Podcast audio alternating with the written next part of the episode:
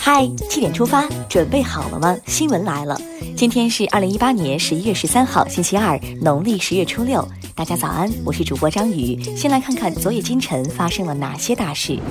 国家主席习近平十二号上午会见香港、澳门各界庆祝国家改革开放四十周年访问团。习近平强调，在国家改革开放中实现香港、澳门更好发展，共同谱写中华民族伟大复兴的时代篇章。习近平将出席亚太经合组织第二十六次领导人非正式会议，对巴布亚新几内亚、文莱和菲律宾进行国事访问，并在巴新同建交太平洋岛国领导人会晤。十二号，商务部综合司和国际贸易经济合作研究院联合发布报告称，今年前三季度中国对外贸易保持稳中向好态势，增速总体平稳。当前中美贸易摩擦对中国外贸影响总体有限。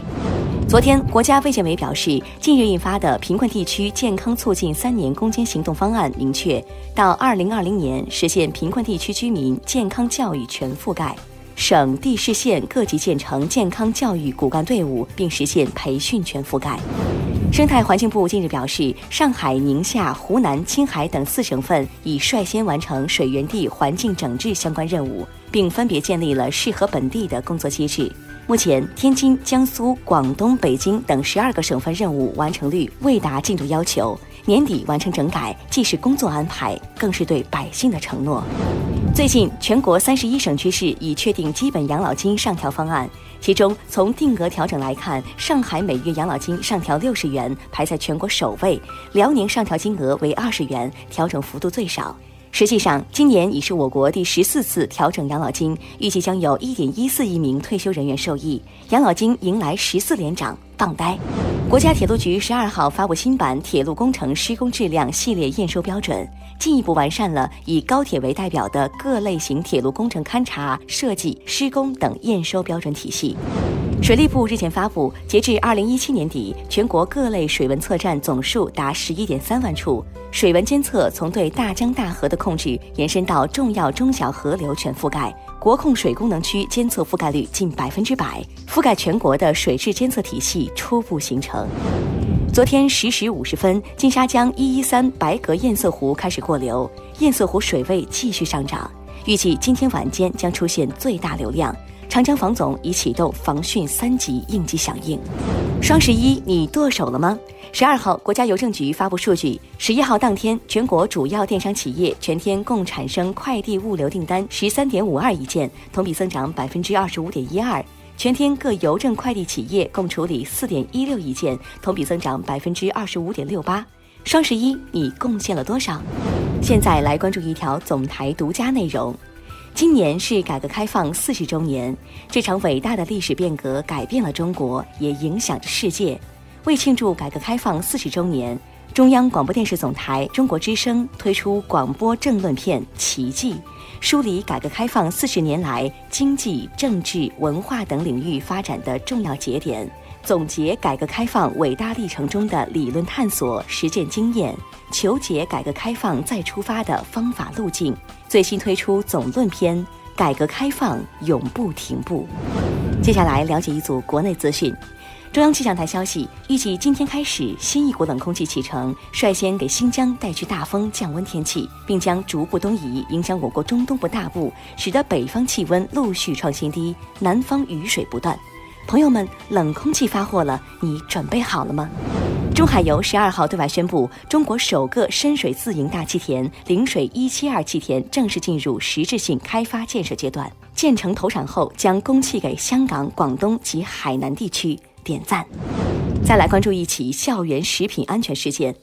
十二号上午，针对山东威海环翠区温泉学校食用油重复使用一事，山东省威海环翠区官方发布通报称，该校校长刘昌晓停职接受调查，且自十二号起，环翠区政府将全面开展校园食品安全风险隐患排查整治，严管校园食品安全，撑起学生舌尖安全的保护伞。十二号上午十点左右，山东省济南市平阴县孔村镇汇丰碳素厂一仓库发生爆炸，目前已经造成六人死亡、五人受伤，具体原因正在调查当中。生产安全不容忽视，希望伤者早日康复。台湾中药房面临传承危机。据台湾媒体报道，台湾中药业者组织统计显示，台湾中药房一九九三年全盛时期有一万五千多家药行，二零一七年只剩下八千四百二十家，平均每年关门三百多家。而且目前拥有中药材贩售证照者平均年龄超过六十一岁。传承固然重要，创新也不可忽视。武大靖又夺冠了。北京时间昨天上午，短道世界杯美国盐湖城站男子500米决赛，中国名将武大靖以39.505秒的成绩夺冠，并一举打破了自己在今年2月份平昌奥运会上创造的世界纪录，霸气！祝贺！近日，在南昌国际马拉松比赛现场，一名选手冲过终点后跪倒在地，泣不成声。他和儿子约定共同挑战马拉松，但儿子暑假时不幸溺水身亡。为完成和儿子最后的约定，比赛时他在手套里放了一张儿子的照片，靠着照片，他坚持跑完了全程。铁汉柔情，致敬父爱。看完身边事，让我们把目光转向国际。俄罗斯总统普京近日表示，在法国巴黎第一次世界大战终战百年纪念活动上，他与美国总统特朗普进行了短暂的但良好的对话。另外，克里姆林宫发言人佩斯科夫表示，普京与特朗普两人同意月底在阿根廷的二十国集团峰会场边展开进一步详尽的讨论。英国脱欧谈判再受挫折，欧盟已拒绝首相特蕾莎梅最新的脱欧后备方案。另外，特蕾莎梅的内阁也陷入分裂。报道指出，将有留欧派阁员准备辞职，但未公开他们的身份。韩国国防部十一号表示，根据板门店宣言军事领域履行协议，从十一号起至本月末，韩朝双方对各自原定十一座试点哨所中的十座进行拆除，希望朝鲜半岛实现永久和平。近日，考古学家在埃及开罗的塞加拉古墓群新发现七座拥有数千年历史的墓葬。这些墓葬里发现了多个猫咪木乃伊，并首次发掘出圣甲虫木乃伊。当地时间十一号，阿根廷布宜诺斯艾利斯一个阿根廷厨师团队制作数千张披萨，试图打破十二小时内制作最多披萨的吉尼斯世界纪录。光看过程就好吃。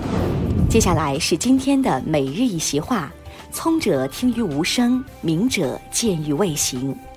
二零一四年七月九号，习近平主席在第六轮中美战略与经济对话和第五轮中美人文交流高层磋商联合开幕式上致辞，在谈及中美合作时引用“聪者听于无声，明者见于未形”，指出新形势下中美应该合作、能够合作的领域更加宽广，机会需要创造，创新才有机会。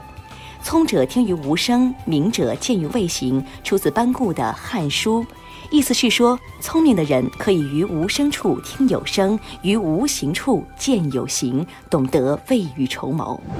最后进入今天的每日话题：三十二岁男硕士谈择偶标准，相亲对象必须一米六三以上，差一毫米都不行。